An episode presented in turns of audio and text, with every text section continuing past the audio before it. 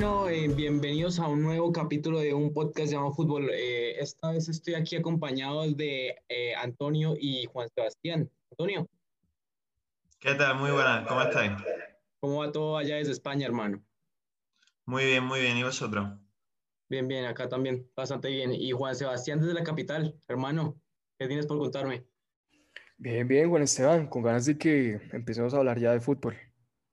Es que hoy viene un programa lleno de, mucho fútbol, hermano. Entonces, Antonio, ¿qué tienes hoy para nosotros de Champions, hermano?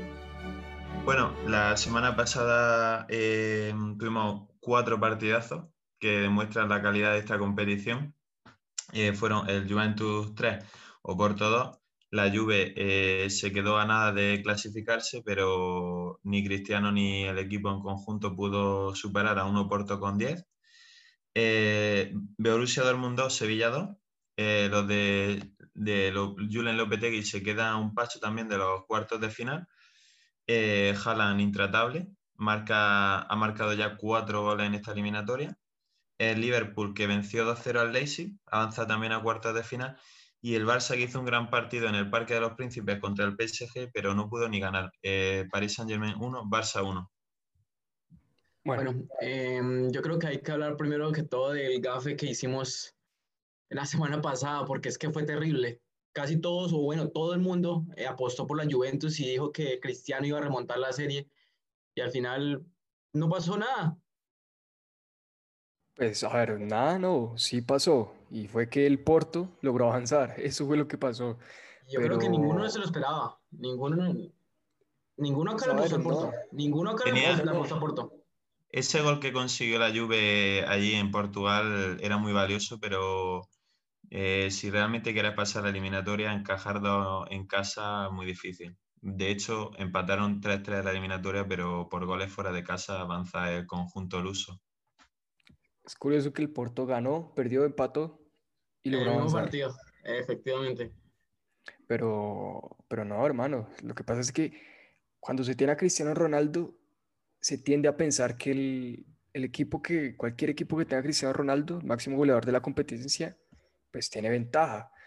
Pero realmente... Es, así, es así. El, equipo que tiene a los dos mejores jugadores del mundo, como Barcelona y, la Juventus, para mí pues, siempre va a tener ventaja sobre el otro.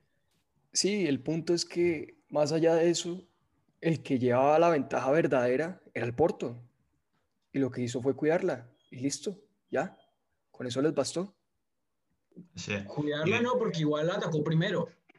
Déjame también recordarte que, bueno, la Juventus hizo un proyecto ganador con Cristiano Ronaldo, pero eh, los tres años que, lleva Cristiano aquí, es, cierto que se le pidió marcar muchos goles, que lo está consiguiendo, pero el objetivo de, ganar la Champions o por lo menos llegar a las finales eh, se han quedado muy lejos. Dos años han caído en octavos y uno en cuarto contra equipos medianamente Un escalón más bajo que la Juventus, o sea que decepcionante el proyecto de la Juventus.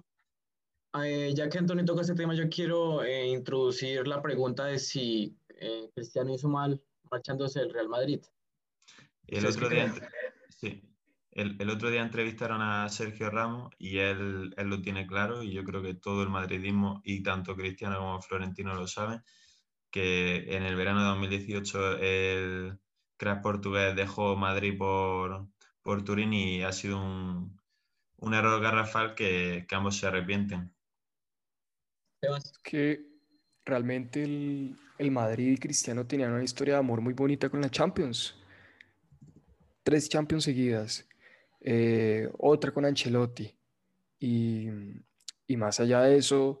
La linda rivalidad que tenía. Sí, no, y por más que el equipo que tuviera al frente el Madrid siempre con Cristiano Ronaldo se sentía que iban a pasar la eliminatoria. Era muy complicado que perdiera. Y al fin de cuentas, pues vamos a ver cómo le, ya para ganar el partido del Madrid. Y, pues, y, eh, con esto concluyo. Espera, em, el Madrid sin Cristiano es una relación rota, es un matrimonio que no prosperó. Así es. Y bueno, eh, del Dortmund Sevilla, eh, los de los Betegui, bueno, cambiaron radicalmente su juego del que venían el último mes y eh, estuvieron a nada de, eliminar al Borussia Dortmund, que venía con, una ventaja de 2-3. ¿Mereció más Sevilla? Personalmente creo que sí.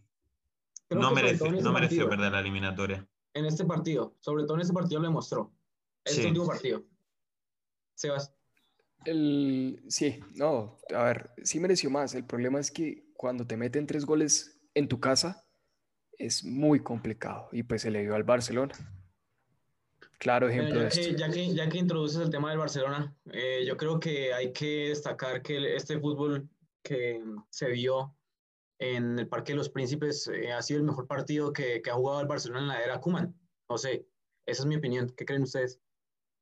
Sí, sí, totalmente. De los tres mejores estoy totalmente seguro, porque es verdad que el PSG yo creo que se tomó el partido un poco, no, no a broma, pero sí es verdad que, se notaba que, no hay que olvidar que venían de un 1-4, entonces pues al final eh, la tensión de los futbolistas no es la misma y aún así el Barça, que no daba a nadie nada por él. Eh, estuvo si Messi hubiera marcado ese penalti, podía haber sufrido mucho el Paris Saint Germain. Podía haber cambiado el rumbo del partido, exactamente. Y, fue, y de hecho, Keylor Navas fue figura. O sea, todas, todas las atajadas que, que, hizo este portero eh, costarricense eh, fueron increíbles. Y, y, sobre todo la falta de eficacia de jugadores como Dembélé también ayudaron un poco a que el partido se mantuviera en ese resultado.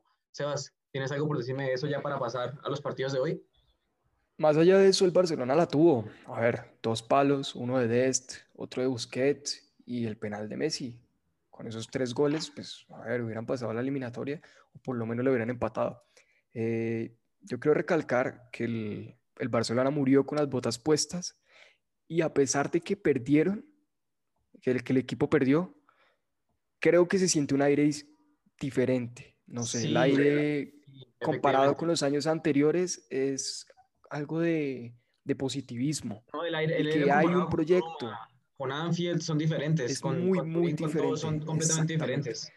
Como que hay una luz al final del túnel y esa luz, yo creo que yo le quiero dar el crédito a Ronald Koeman y él es el embanderado de todo este proyecto del Barcelona yo fui uno de los primeros en criticar a Kuman y yo creo que está haciendo un buen trabajo últimamente y ahorita tiene al equipo en la final de la Copa del Rey y segundo en liga, a nada de alcanzar al Atlético. Así que em, está haciendo muy buen trabajo y pues espero que la Porta eh, apoye a este proyecto deportivo. Eh, siguiendo, eh, Antonio, ¿qué tienes para hoy y para mañana, hermano?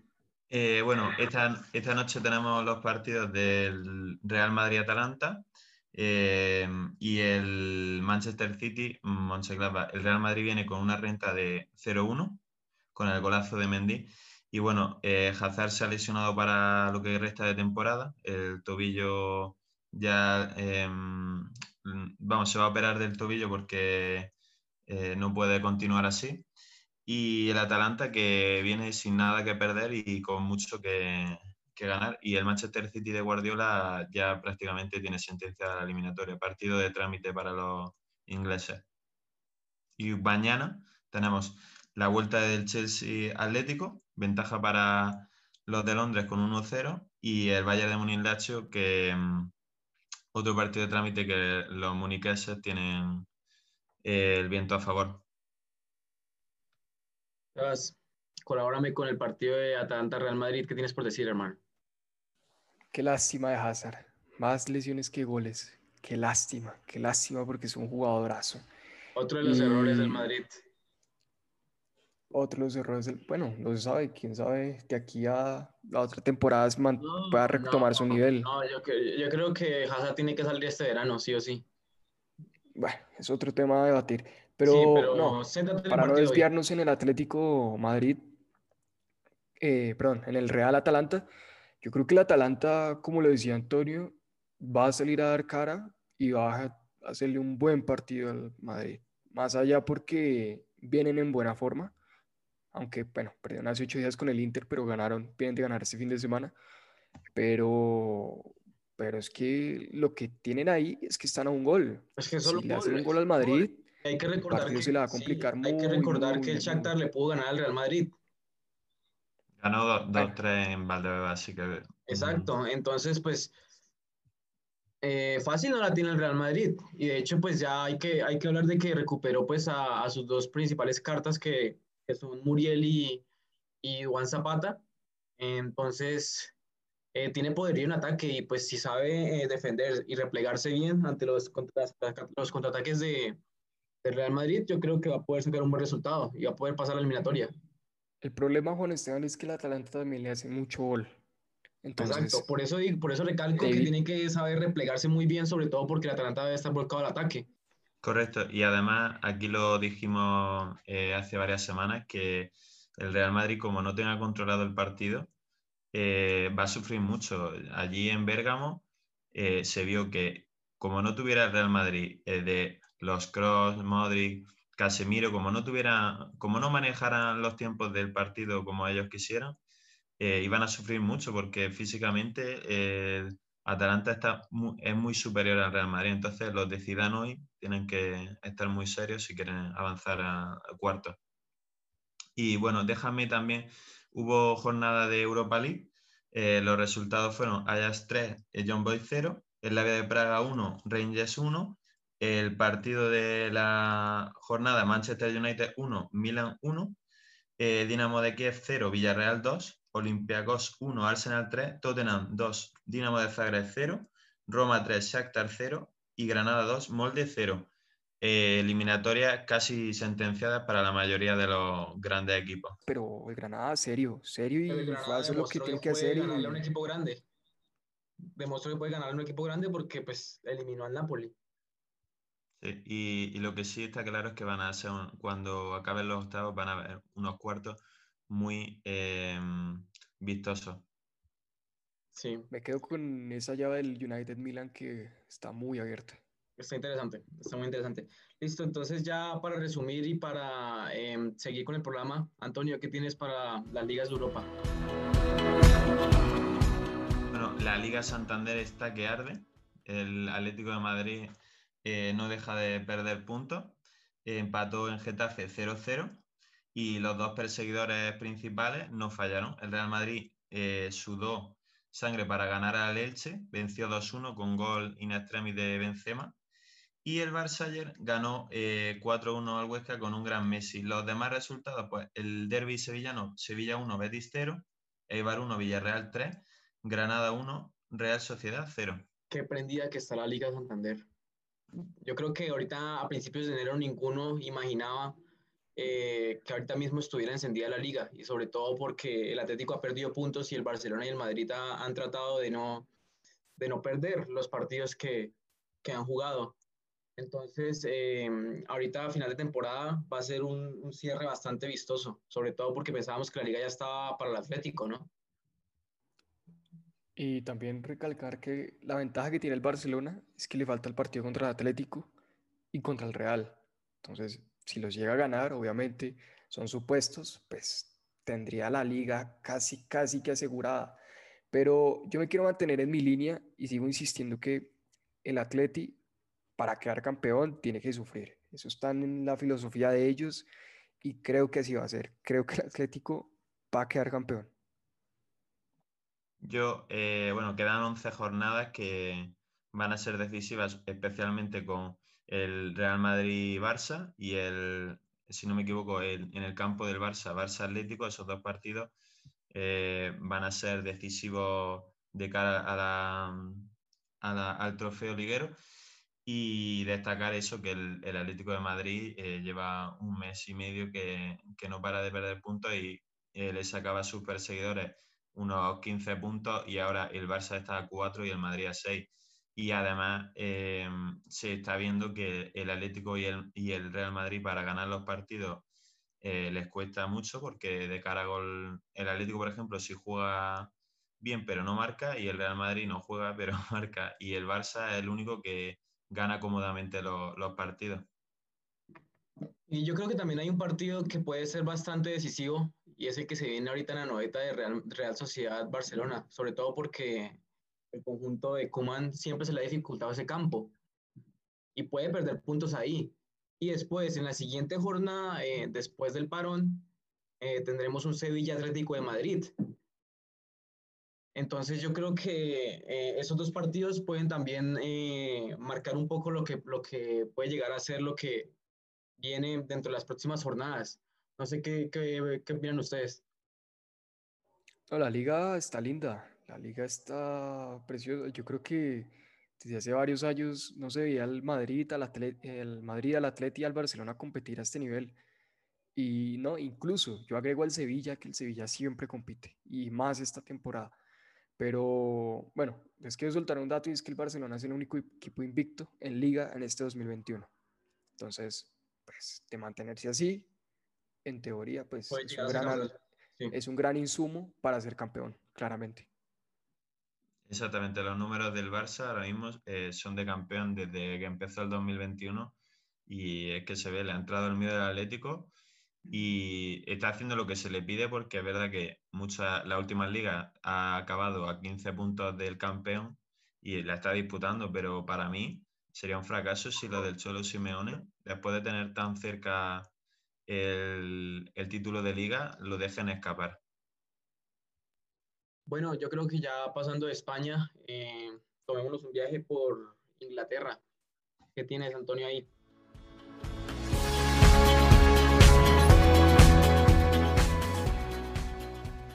los resultados de la Premier League eh, fueron Leeds 0, Chelsea 0.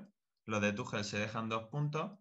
Everton 1, Barley 2. El Barley da la sorpresa a los de Ancelotti, que se alejan de las competiciones europeas. El Manchester City venció 0-3 al Fulham, una semana menos para ser campeón. El Leicester eh, goleó al Sheffield 5-0. El Derby de Londres, Arsenal 2, Tottenham 1, con un golazo de la Mela y otro de Odegaard. El United venció muy justo 1-0 al West Ham. Y ayer el Liverpool venció 0-1 en el campo del Wolves, con la lesión del portero portugués Rui Patricio. Grave, además porque ya a Raúl Jiménez le pasó algo de esta misma índole y, y Rui Patricio era los que los estaba manteniendo vivo en estas últimas jornadas. Eh, más allá de eso, quiero recalcar que se me está cayendo el West Ham. Sé que puse mis moneditas por ellos, pero se me está empezando a caer. Y, no, ese puesto, sí, no, sigue ahí, y de hecho con un partido menos. Pero, pero es que Chelsea y el Liverpool, esos equipos que vienen de atrás siempre son peligrosos. Pero les digo que me decepciona el Everton. Creo que el Everton en un momento te hace un partidazo contra un grande y al otro te cae que no tienes explicación, no tienes explicación. El Everton. Eh, o sea, es que hace, hace poquito hablábamos de que el Everton se podía meter a Champions y ahora dudamos si se puede meter a Europa League. Ahí está la cuestión. Porque ahorita mismo está por debajo del líder, porque claro está que tiene un partido menos, ¿no? realmente la, la, diferencia que hay entre los equipos grandes y los, los medianos, por ejemplo, como el Everton, en este caso el West Ham o el Leicester, es que mm, esos partidos en casa contra equipos de la zona baja, esos tres puntos, luego en la jornada 38, los de Ancelotti se van a acordar de ellos y posiblemente los necesiten. Posiblemente puede que los necesiten, sí. Y es el momento de que James dé un paso adelante, diga, venga, el equipo me necesita, entonces yo tengo que aparecer. Es, no, es hora de que ya James diga, para esto me contrataron, para esto vine y pues para esto voy a responder. Y James tiene que responder porque pues es, fue el fichaje estrella del Everton y es el querido de Ancelotti. Entonces yo creo que ya debe ponerse la camiseta y dejar de hacer eh, streamings y ponerse ya eh, su camiseta 19 y decir aquí estoy, hermano. Así, además, la pelea por, por entrar en Europa, ahí hay 6-7 equipos, quitando al Leicester y al United y al City, que ya tienen prácticamente asegurada la plaza Champions. El cuarto puesto se lo van a, vamos, lo que parece, el Liverpool y el Chelsea, si más o menos siguen en esa dinámica ganadora. El Liverpool, si no la lía mucho. Eh, y luego están los Everton, West Ham, Arsenal, Aston Villa, Tottenham, Tottenham. Tottenham también muy difícil este año. Entonces, no, no se pueden dejar puntos los equipos en partidos mm, que no son muy complicados. A priori. Listo. Listo, y para cerrar Europa, Antonio, ¿qué tal si nos vamos de paseíto para Italia? El, el calcio, esta eh, semana tuvimos el Lazio 3, Crotone 2, el Atalanta eh, marcó 3 para avisar al Real Madrid, 3-1 eh, a la Spezia, el Torino 1, Inter 2, victoria de campeonato del Inter, y el Parma 2, Roma 0, eh, Cagliari 1, Juventus 3. Cristiano eh, marcó un hat-trick, pero eh, de poco sirve si luego en Champions no. Pero no, no donde, donde tenía que marcarlo. Sí, sí, no. muy bien el portugués. Y el partido de la jornada, Milan 0, Napoli 1. El Milan se deja tres puntos vitales para la lucha por el Scudetto. Creo que esta liga está, a ver, es que si el Inter no tiene competición europea, tiene que dedicarse solo a la liga. Sí, está prácticamente cerrada. Yo creo que ya esta liga, como lo dije el programa pasado, está para el Inter. Y si no la gana, definitivamente son unos pechos fríos. Definitivamente no sales del programa. Correcto. No, solamente me salgo del programa si gana el Real Madrid esta Champions, porque para mí no está para ganar esta Champions. El caso, yo creo que eh, em, hay que destacar que la Juventus em, se, se cayó, se cayó, se cayó su hegemonía de cuántos años, se cayó su trono. ¿Y qué va a pasar ahora? ¿Creen que Pirlo debe seguir para la próxima temporada? Bueno, yo personalmente creo que no es solo culpa de Pirlo. A es verdad que es cierto que es un entrenador con poca experiencia, pero los jugadores no están dando la, talla. Eh, en la serie que hay equipos que la Juventus se ha dejado puntos muy importantes que deberían haber ganado. Y bueno, el Inter no tiene competición europea. Dicho esto, tampoco la tiene ahora la Juventus, pero la diferencia yo creo que no la puede ya salvar la, Juventus. Y menos porque el, Inter aparentemente no parece que vaya a dejarse los puntos que se ha dejado el Atlético de Madrid. Pero ya sabemos cómo es el fútbol, hasta que no queden eh, cinco jornadas, realmente no sabremos Mm, cómo va cada equipo. Y es que quedan 11 jornadas todavía. Entonces todavía hay que, ah, hace falta definirlo, ¿no? Capaz de que, dicho esto, vienen las cinco próximas jornadas y las pierde el Inter. ¿Y qué crees? ¿Que la Juventus, la Juventus se sube? No. yo creo que la Juventus, la Juventus sigue en ese ritmo. Ahora no teniendo Champions, quizá pueda terminar segundo porque el Milan está perdiendo muchos puntos y sobre todo que tiene una eliminatoria muy dura en, Europa League. Creo que lo más sano ahora para el Milan es preocuparse más por la liga que por la Europa League. Creo que el objetivo tiene que ser meterse en Champions, como sea. Uy, Sebas, pero es que meterse en Champions hasta tiene una plaza casi que asegurada. Parece, o sea, eh, sería un, también un fracaso si el Milan, que lleva desde eh, la primera jornada en Champions eh, se quede fuera. Eh, sería muy sorprendente, pero no, no, se puede descartar.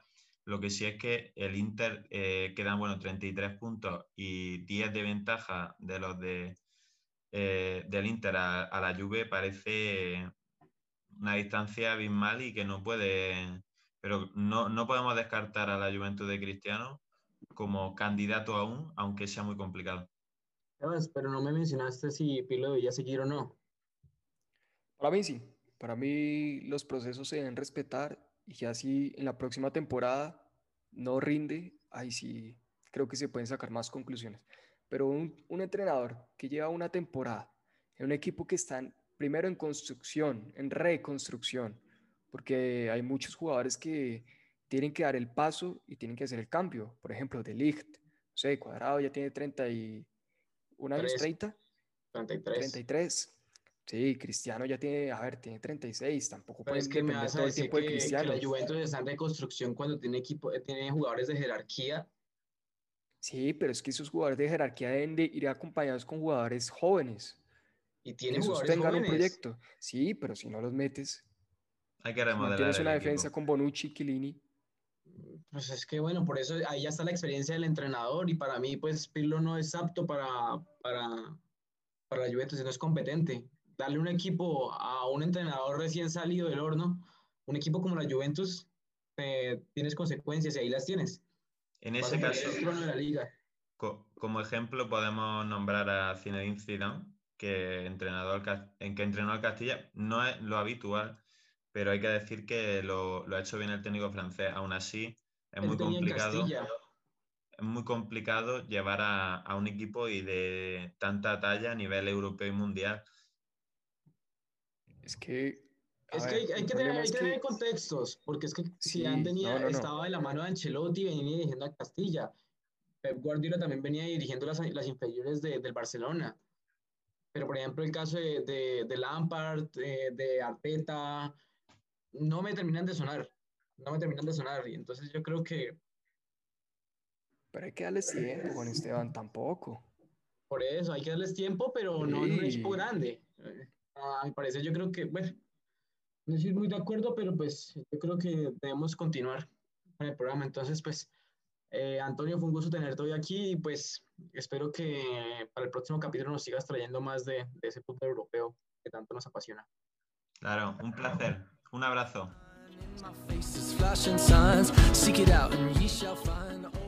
Listo, entonces seguimos con Sudamérica aquí. Entonces salió Antonio y entra Hugo. ¿Qué más, Hugo, hermano? ¿Qué tienes para Hola, gente. ¿Cómo están? Qué pena no poderlos acompañar hoy en Europa. Un poco de problemas técnicos, pero ya estamos acá para hablar en un podcast llamado Fútbol de todo esto que, que pasó esta semana en el fútbol suramericano, sobre todo que tuvimos eh, Superclásico Argentina, una nueva edición más. Primero, primero, primero, primero háblame de Libertadores, hermano. ¿Qué tienes de Libertadores? Bueno, no, de Libertadores vamos a hablar de, del nivel de los equipos colombianos. Eh, siempre hemos criticado acá eh, esta sensación que nos da a todos el hecho de que cuando vamos a competiciones internacionales como la Libertadores o la Suramericana, los equipos colombianos no muestran su mejor nivel. Sin embargo, tuvimos a, a Nacional y a Junior en Libertadores mostrando un nivel bueno, sobre todo Nacional. Nacional pasó eh, por encima de Guaraní eh, en muchos eh, aspectos del juego fue demasiado superior, llevándose una, una victoria muy importante en ese partido. Y a Junior que se le iba complicando un poco la victoria en, en, en Venezuela con, con, Caracas, pero que logró sacar un partido adelante al final de, de, del juego y, y, en un segundo tiempo que, que tuvo las, las de ganar, las que mereció tener durante todo el partido, porque en realidad durante todo el juego mostró, mostró cualidades. Y bueno, terminan ganando los dos equipos colombianos a la espera del partido de vuelta de, de, de esta fase de la Libertadores. Sí, hay que hablar de que em, lo que le exigíamos a Junior era sobre todo eso, pues de Nacional sobre todo tenía una llave bastante complicada de visitante eh, y pues no esperábamos que, que, fuera a jugar tan bien y sobre todo a llevarse la victoria. Eh, de Junior se lo exigíamos por, sobre todo por el equipo que tiene Junior, eh, porque tiene un equipo para, para tener competición europea, esto, internacional y pues ahora esperas de que mañana eh, la llave esperemos que no se le complique en Barranquilla, ¿no? No, y, a ver, a lo mejor me equivoque, pero veo muy difícil que a Junior le remonten esta llave. Es que Junior jugó muy bien contra Caracas, muy, muy bien. Ese gol de Caracas fue, a ver, casi que encontrado, por no decirlo de otra manera.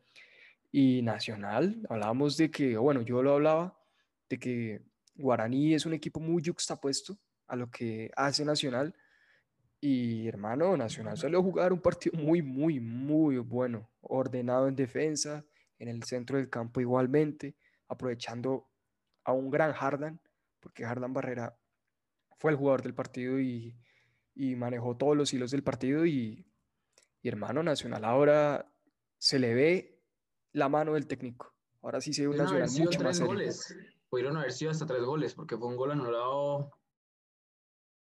Mm. No, el Nacional muy, muy, muy serio, muy serio y, esperamos que sigan con este nivel para que la Copa Libertadores, por lo menos, hayan dos equipos en octavos de final. Por lo menos. Por lo menos, por lo menos. Yo creo que eh, está más que claro que la jornada 3 de la Libertadores, eh, la fase 3 de la Libertadores, tiene que estar Junior Nacional, ¿no? Es imposible que le remueva. Bueno, de imposible no hablemos acá porque es que, hermano, ¿qué días hablamos de que la Juve era imposible que quedara eliminado y vea? No me tires que está bien, me escapé de Europa y me salvé del comentario, pero sí. Sí. Eh, bueno, hablando en términos generales de la Libertadores, viendo el resto de partidos también de la fase y no solo los equipos colombianos, eh, me causaba curiosidad que Santos, uno de los últimos finalistas, ¿no? Eh, está en fase previa de, Libertadores, ¿no? Y tenía que ganar su partido y lo ganó. Eh, en general, los equipos favoritos ganaron sus partidos de ida, con excepción de Independiente del Valle, que me, sorprendió la derrota de Independiente del Valle, uno de los equipos que yo considero es uno de los mejores proyectos del fútbol suramericano. Y bueno, esperar que pasen esta, en esta fecha de vuelta. Ya eh, con la esperanza y con la, con la fe puesta en que los equipos colombianos, como digo, puedan demostrar y podamos tener una buena representación este año, hermano, porque ya, ya está bueno de que Colombia no tenga nombres en las fases finales de los torneos suramericanos. Eso, eso nos quita prestigio, eso nos quita nombre como federación y, y no podemos aceptar, no podemos pretender ser la federación que queremos ser frente al mundo y no tener una liga lo suficientemente competitiva, por lo menos en nuestro continente. ¿Les parece entonces si hablamos del, del, de, de, Argentina? Sí, pero antes que, nada, antes que nada yo quiero destacar sobre todo en la Libertadores Femenina que América, Santa, América eh, de Cali está en las semifinales y derrotó a Boca Juniors y se enfrentará a Corinthians. Lastimosamente Santa Fe no pudo pasar su llave, pero tenemos representación colombiana en, en Libertadores de femenina. Entonces, América Santa Fe lo tuvo ahí. América en el femenino, un equipo muy sólido, la verdad. Sin embargo, yo vi ayer el partido de, del Santa Fe femenino contra, contra la U de Chile. Eh, hermano, cuando vos tenés un cuerpo técnico que no tiene la suficiente autoridad para eh, tomar las decisiones que debe tomar y es un técnico que simplemente está puesto para eh, ver qué pasa en ese campeonato y, y, arrancar de nuevo otro campeonato aquí local, eh, vos no puedes pretender llegar a, fases finales de una Libertadores femenina. Es un torneo muy complicado. Santa Fe había mostrado gran nivel en el primer partido, flojo nivel en el segundo, pero con victoria, un empate frente a River que lo jugó apretado, pero el nivel de ayer de Santa Fe en los últimos 30 minutos de juego fue paupérrimo. Eh, pierde el partido 3-1 al final, un partido que, que, podía haber hecho un poquito más y bueno, eh, nos queda América y esperar que, que pueda avanzar. Más allá de eso, tiene enorme mérito que América esté en semifinales y Santa Fe haya llegado a cuartos de finales sin ni siquiera haber una liga femenina realmente conformada en Colombia. Me parece grosero, grosero, grosero, parece muy grosero. Pero luego los mismos directivos sacan pecho de esos logros. Lo mismo pasó cuando Huila quedó campeón. Lo mismo pero mire, cuando quedó campeón. Pero mire que, que Santa Fe y América son dos instituciones que en Colombia a mi parecer están haciendo las cosas bien, ¿sí? O sea, usted no puede pretender que... No, es que la crítica no va para el club, la crítica va para, para en general la directiva del fútbol colombiano. Sí, voy, voy allá, voy allá, o sea, hermano, mire, hay dos equipos grandes del fútbol colombiano porque son dos grandes instituciones del fútbol colombiano, tanto en el fútbol masculino como en el femenino en este momento. O sea, estamos hablando de equipos campeones de ambos torneos. Usted no puede pretender exigirle como federación a, unos equipos que traigan títulos, que hagan méritos cuando usted no le da el suficiente apoyo en una liga local. O sea, nosotros no tenemos una liga profesional consolidada, son ligas de tres meses, a salarios a término de contrato fijo a tres meses. Las jugadoras el resto de la, las jugadoras el resto del año están trabajando, estudiando, no viven como una jugadora profesional, no tienen las mismas condiciones y es la desigualdad una vez más vista en el deporte y sobre todo en este país. Eh, sin embargo, es supremamente meritorio, como dice el Pijado. Me, me, parece espectacular lo que hicieron estos dos equipos y ojalá América siga avanzando y siga demostrando. Yo siempre he dicho un comentario aquí en Colombia y es, mire la cantidad de deportistas, artistas, personas que nosotros ponemos en lo más alto del panorama internacional sin el apoyo de siempre aquí en Colombia. ¿Qué tal si tuviéramos un poquito más de apoyo? Yo creo que haríamos las cosas mejor. Listo. Bueno, ya con el comentario de Hugo, ahora sí nos vamos para Argentina, que Hugo está que se habla del superclásico argentino. Hermano, un partido muy, muy, muy bacano para analizar. Eh, ¿Por qué? Porque fue lo que nadie se esperaba. Eh, los últimos juegos del Boca River y el River Boca habían sido, eh, creo que una supremacía total, por lo menos desde el juego por parte de los millonarios.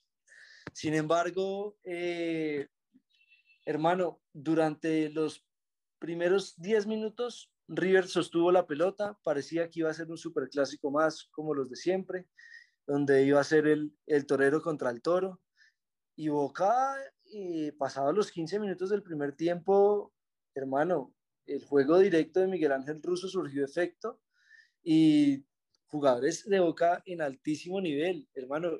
Una vez más el nivel de Sebastián Villa en este Boca Juniors, para mí fue la figura del partido Sebastián Villa, destacadísimo el nivel, es supremamente desequilibrante, tiene un uno a uno tremendo, un primer paso que te deja en una baldosa cualquier jugador de, del fútbol argentino y un Nicolás Capaldo eh, en Boca Juniors que se dejó la vida, que parecía que, que la bombonera sin estar llena iba a pesar para Boca y Boca salió con una garra característica de, de, su juego.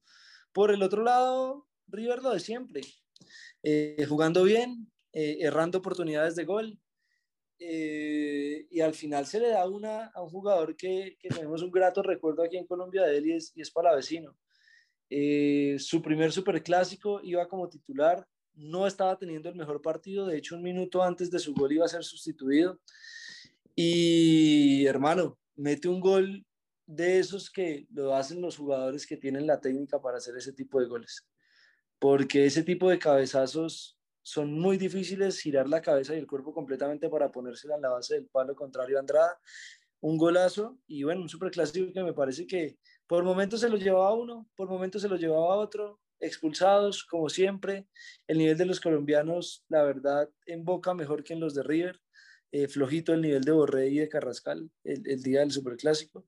Y bueno, eh, un superclásico que River tenía que ganarlo, así fuera de visitante porque venía de perder contra argentinos y ahora pues eh, las cosas para River en, el torneo local deberían mejorar ya. Lindo monólogo de Hugo. Sebas, ¿tienes algo más por agregar? Ah, para vecino, viene de hace un mes a hacerle un gol al Chico y ayer le anotó gol a Boca Juniors. Bueno, ayer. No, no me compares al todopoderoso Chico. Ah, pues que yo no los estoy comparando. Estoy haciendo la, la, estoy haciendo la, la que la. La grandeza del paralela no tiene comparación. Tranquilo, tranquilo que es que el Boyacá Chico hoy sale del descenso. El Boyacá Chico es igual que el decir el Brighton en, en Inglaterra, no te preocupes. Eh, bueno, no, más allá de eso, luego quiero destacar a Villa que ha aprendido a decidir Creo que era lo que le faltaba a él para volverse un gran jugador y lo está aprendiendo. Y se vio que las decisiones que toma ahora son, bueno, claramente habrá una y otra que falle, pero ya son las indicadas, las que le pide el partido, las que, venga, yo hago esto, es para el bien del equipo y no para el bien mío. Y se le ve un crecimiento enorme, enorme a Villa. Y por otro lado, me decepcionó un poquito lo de Carrascal, más que todo, porque Ahora mismo, con la salida, ahora mismo con la salida de Nacho Fernández, creo que él es el que se tiene que poner la batuta y empezar a manejar los hilos de todo el equipo. Aún no se ha puesto la 10. Todavía no se ha puesto la 10. Yo creo que ese es el, es el problema. Sí, exactamente. Yo, yo pienso lo mismo, ¿no? Carrascal no, como que no, no ha arrancado eh, esta temporada no ha arrancado con el nivel que nos dejó los, últimos partidos de Libertadores de la temporada pasada, que fueron espectaculares. De verdad, acá lo, lo, lo alabábamos porque un muchacho de 22 años que se estaba poniendo a, probablemente el mejor equipo de Sudamérica en las últimas jornadas en el hombro. Y no sé si le pesa la camiseta o no, pero ya es hora de que se la calce. Es hora de que se la monte porque River lo necesita. Eh, River y Gallardo lo necesitan porque es la gran apuesta del equipo. Eh, es la gran apuesta después de la salida de Nacho Fernández, que es una baja notoria. Eh, y además con la lesión de Montiel se nota el, el, cambio en el nivel de River. O sea, hago, voy a hacer un comentario y ya con esto quiero terminar el tema de, de River y de Boca. Y es que, vea hermano, siempre yo había destacado que Marcelo Gallardo era un técnico que tenía tan buen ojo para los jugadores y tan buen manejo de plantilla que nunca se notaba cuando uno salía y el otro entraba. El nivel de River parecía ser el mismo. ¿sí? Por eso le daba para competir al final de los campeonatos, tanto en el local, en la Copa, como en la Copa Libertadores, y ganarla y llegar a la final de la siguiente y se, quedar eliminados notoriamente eh, con un partido excelente en la siguiente. O sea, son tres, cuatro años de Gallardo que ha manejado muy bien las plantillas, pero hay jugadores, hay jugadores de jugadores, como el caso de Nacho Fernández, el caso de Montiel, em, el caso de, Lucas Prato, por ejemplo, también, que fueron tan resaltantes en una temporada en River y tan importantes en el esquema de Gallardo que en este momento está tratando de encontrar las fichas para para volver a hacer un juego similar al que tenía con ellos y no lo ha logrado encontrar. Van tres fechas de tres partidos que River eh, no ha jugado bien. Quizá, obviamente, saco el de la final de la Copa contra Racing, porque eso fue un baile, pero no tiene como la, no me da la sensación de la misma solidez del River que uno sentía, ah, ya, voy a ver cuánto va a ganar River hoy. No voy a ver el partido de River.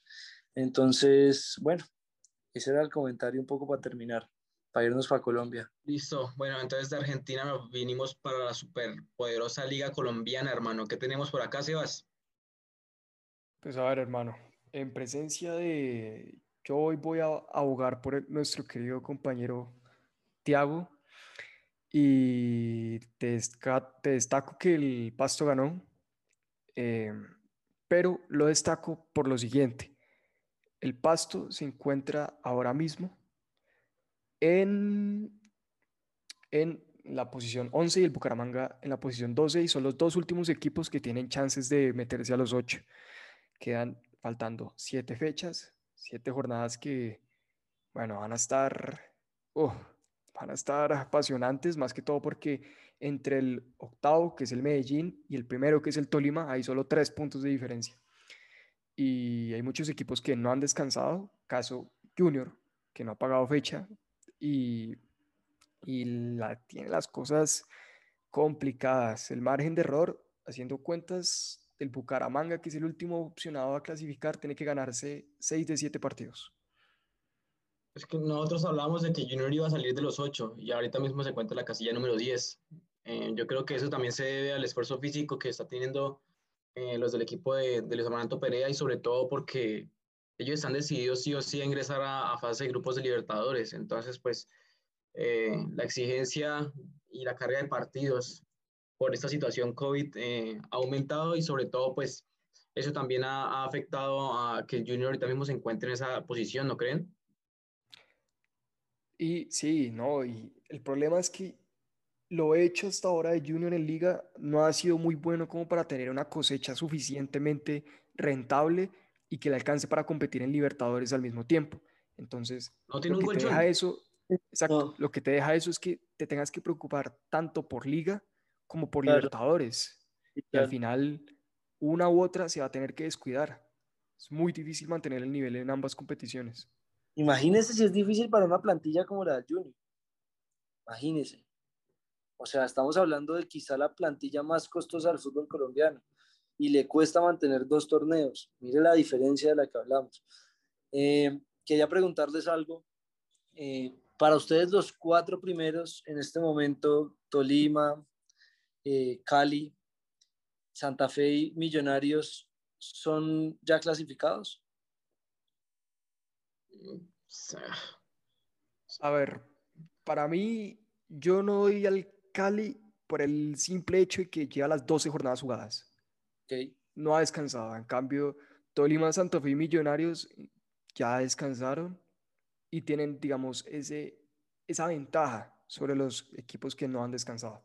Entonces, para mí, Tolima, Santa Fe y Millonarios sí se quedan ahí. Para mí, el único clasificado por ahora es Tolima. Yo creo que Tolima es el que mejor tiene colchón y hay que felicitar al Pijao, que ahorita mismo eh, viste su camiseta con orgullo, hermano. Pues, obvio, pero yo creo que hacer 23 puntos de 33 posibles es, es bastante buena. Es un colchón, es una, es una campaña bastante buena la que tiene. La que tiene una grandísima temporada, grandísima temporada teniendo en cuenta también la temporada pasada y lo que les pasó.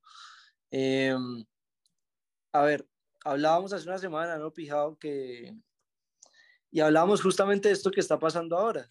Yo le decía, se va a dar cuenta que el Tolima así haya tenido un momento de bajón, ese bajón no le afectó en el momento justo como para bajar de posiciones un montón y ahora está líder eh, en este momento con un, con un, partido menos, es decir, tiene 23 puntos con un partido menos y, y, y para, para hacer ese 26 posible e irse ya eh, con ese primer puesto eh, de los clasificados para empezar el octogonal de la mejor manera. O sea, yo creo que a día de hoy el favorito, y, no quiero mufarlo pijado, pero el favorito a ganar un campeonato, más allá de que este formato del fútbol colombiano es tan impredecible, es el Deportes Tolima. Y, Ya lo mufó. Sí, pero, pero vea que yo llevo una racha de no pegarle a muchas y le va a pegar a pegar. Alguna le tiene que pegar. Hay, hay, una, hay una, claro, y va a ser esta. Pero... A esta le va a pegar pero no, vengan, el problema del Tolima es que se le viene Junior, Nacional, Millonarios, Cali y por ahí otro coco, por ahí otro duro, pero esos cuatro duros. Seguidos. No, seguidos, pero intercalados. Se va a dar cuenta que ahí es donde el Tolima se va a dar cuenta, valga la redundancia, de que va a poder ser campeón. En este tipo. Y, y bueno, este y, y jugando muy bien, hermano. Vienen jugando muy bien. O sea, habían tenido un bajón, lo mencionamos acá, eh, sobre todo por temas de, de, nómina, sobre todo por temas, temas eh, posicionales. Eh, pero en este momento, otra vez han retomado el nivel que tenían al inicio de campaña. Y yo pienso que, que llegan los partidos importantes en una posición cómoda y en un nivel bueno del Tolima no tan bueno de los otros equipos. Fíjese, fíjese que por ejemplo usted habla de Junior, Junior viene de un nivel no tan bueno, eh, Cali viene de bajón, quizá digamos si tiene a Millonarios, Millonarios sí vienen en un alza también. Considero que, que, los tres equipos que en realidad van en alza, así son Tolima, Santa Fe y Millonarios. O sea, eh, vamos a ver qué sucede a final de, esta fase de, todos contra todos y esperemos que, los ocho clasificados tengamos a, a los, a los que más hayan destacado para tener unos bonitos octogonales, con sorpresas como siempre. Bueno, yo ya por último les quiero traer en cuenta a colación que el octavo es Medellín y si ganan sus tres partidos que tiene local hace 29 puntos. Entonces, dejemos el número mágico en 29 puntos y a partir de esa cifra, ¿cuáles son los dos equipos que se alcanzan a meter o dejan exactamente así los ocho? Hijo de yo madre. Creo que, yo creo Jaguares sale. Yo creo que Jaguares sale ahí. No, no, Jaguares va a ser la sorpresa. Jaguares va y, y, y sí, no, Jaguares va a estar. Eh... No, Jaguares sale. Jaguares sale. Si América, iguala, esta si, liga... si, si, América iguala su, su, su número de partidos, se mete. Y pues yo Pero no creo que, que Medellín se salga. Yo no creo que Medellín salga. Juan, si es porque esta liga se puede comparar con la inglesa, ¿ves? ¿Ves? No, no me compares jamás la liga colombiana con la inglesa, hermano. No claro que jamás. sí, claro no, que sí, no, hombre. No, no, no, no, no, no, no, no, qué falta de respeto para nuestros oyentes. No, no, mucha falta de respeto. Bueno, ¿qué equipos salen? ¿Qué equipos se meten? Para mí es... Teniendo en cuenta el número mágico, 29 yo, puntos. Yo daba mis moneditas por Atlético Bucaramanga, pero no creo que, que gane todo o sea, se va a quedar en la casilla número 10 por ahí, pero yo creo que sale Jaguares y puede entrar o América o Junior. Ninguno de los dos se va a quedar por fuera. O sea, o se queda por fuera uno, pero los dos no se quedan por fuera. ¿Y ninguno le da las moneditas a Tiago con el pasto? No, pasto, pasto no tiene nada que hacer ahí. Pasto que se queda a llorar con Bucaramanga. Vea, hermano, por la del señor Tiago Lucero, eh, yo sí le voy a dar mis moneditas al pasto. Lo vi jugar, eh, un buen nivel, está recuperando, viene de, de, de, los últimos tres partidos, dos empates y una victoria, hace cinco partidos no pierde. Eh, puede, puede que agarre una rachita de esas buenas y le quite el puestico al Medellín, por ejemplo. Eh, yo pienso que América no va a pasar, eh, ni Junior, los dejo a los dos por fuera, y para mí la sorpresa puede ser Jaguares y el Pasto. Vamos a ver qué pasa. No, no, no, no se meten, no. Bueno. Pero déjeme, déjeme ser... Villa, déjeme ¿y tú? ¿no? Villa, Villa, Villa, tú. Vea, hermano, yo quiero traer a colación unas palabras del señor Tiago Mateo, y él dijo que él queda tranquilo cuando el equipo está jugando bien y ya los resultados vendrán. Y, y que y el Pasto está jugando francamente bien y de hecho tiene muy, bueno, mejor nivel que el Junior. No sé, no, hasta que el Medellín, sí, tiene mejor nivel que el Junior y que el Medellín. El América lo vi en un alza. Creo que el América sí puede quitar el puesto a Jaguares. Entonces, yo le doy mis moneditas a América y a Pasto y saco a Jaguares y al team. ¿Cómo así? ¿Usted que siempre ha defendido a Jaguares, lo va a sacar ahora? Pijado, no, no. No sea así, fijado. lastimosamente, hubo, lastimosamente hubo lo que me mostró la América contra Cali, fue muy serio. Sí, la verdad, muy, muy serio. Un gran partido, un gran partido de fútbol. Adrián, Adrián Ramos cuando se conecta es un jugador top, hermano.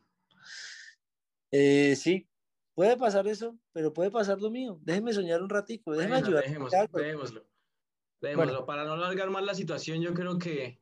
Antes de terminar, antes de terminar, yo hoy me vine de gala, claramente, y cuando me vengo de gala es porque obviamente eh, hay un compromiso en la noche al cual no se debe faltar. Ese compromiso se llama Copa Suramericana Tolima contra Cali. Entonces, gran partido. Lástima, qué lástima que tenga que salir uno. Gran, Rápidamente, predicción. Tolima. Ya, no voy a dar resultado, Tolima. Tolima gana 3-1.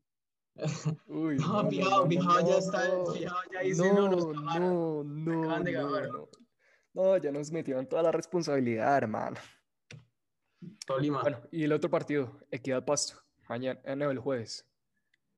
Mm. Sí, es más complicado. Gana Equidad 1-0. Eh, no, yo digo que puede ser empate. Empate, victoria, equidad. Ay, otra vez con los empates, hermano. Ay, ah, no. Así como dije la vez pasada con Junior Millonarios. Millonarios se va a llevar o los tres o, un punto y al final gana Junior. Claro, o gana o pierde o empata, ¿no? Pues no hay de otra. No hay otra. no hay de otra. O suspenden el... no hay otra. Listo, yo creo que para no alargar más la situación, eh, hasta aquí llegó el capítulo de hoy. Eh, recordarle el saludo a la página de Facebook Invictos FPC y pues eh, un saludo eh, para todos los que nos escucharon. Gracias por quedarse hasta acá. Eh, nos veremos en el próximo capítulo. Fijado, 7 y 30 para recordar el Tolima Cali, ¿cierto? Sí, señor, 7 y 30 de la noche. Ahí estaremos viendo, es un gran partido. hermano. Un gusto estar con ustedes hoy. Adiós. Adiós, gente.